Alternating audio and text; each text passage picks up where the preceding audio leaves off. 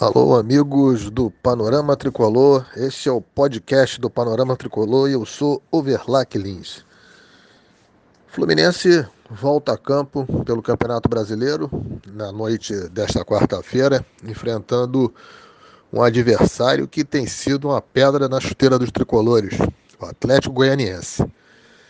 Seja jogando em seus domínios, em Goiânia, ou até aqui no Maracanã. É um time que tem nos imposto nos últimos dois anos resultados nada agradáveis. Basta recordar do primeiro turno, quando em pleno Maracanã fomos derrotados pela equipe goiana. Nesse momento, o rubro-negro goiano encontra-se na zona de rebaixamento, numa situação de quase desespero, o que torna até pelo retrospecto dos jogos do Fluminense contra equipes nessa situação, o jogo de logo mais à noite, com um alto teor de perigo para o tricolor carioca.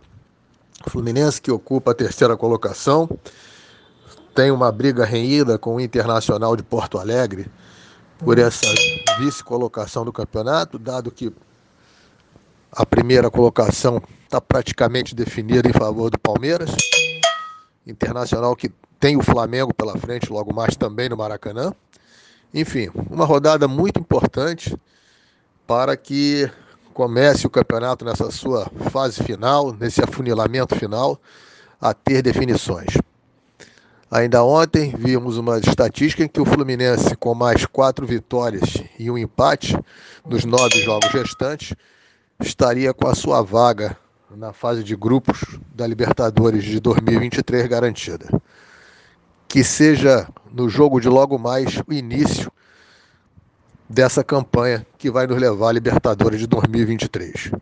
E que Fernando Diniz defina o time com as melhores opções.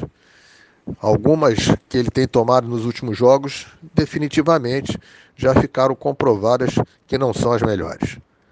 Vamos aguardar e torcer, torcida tricolor. Um grande abraço a todos, saudações tricolores.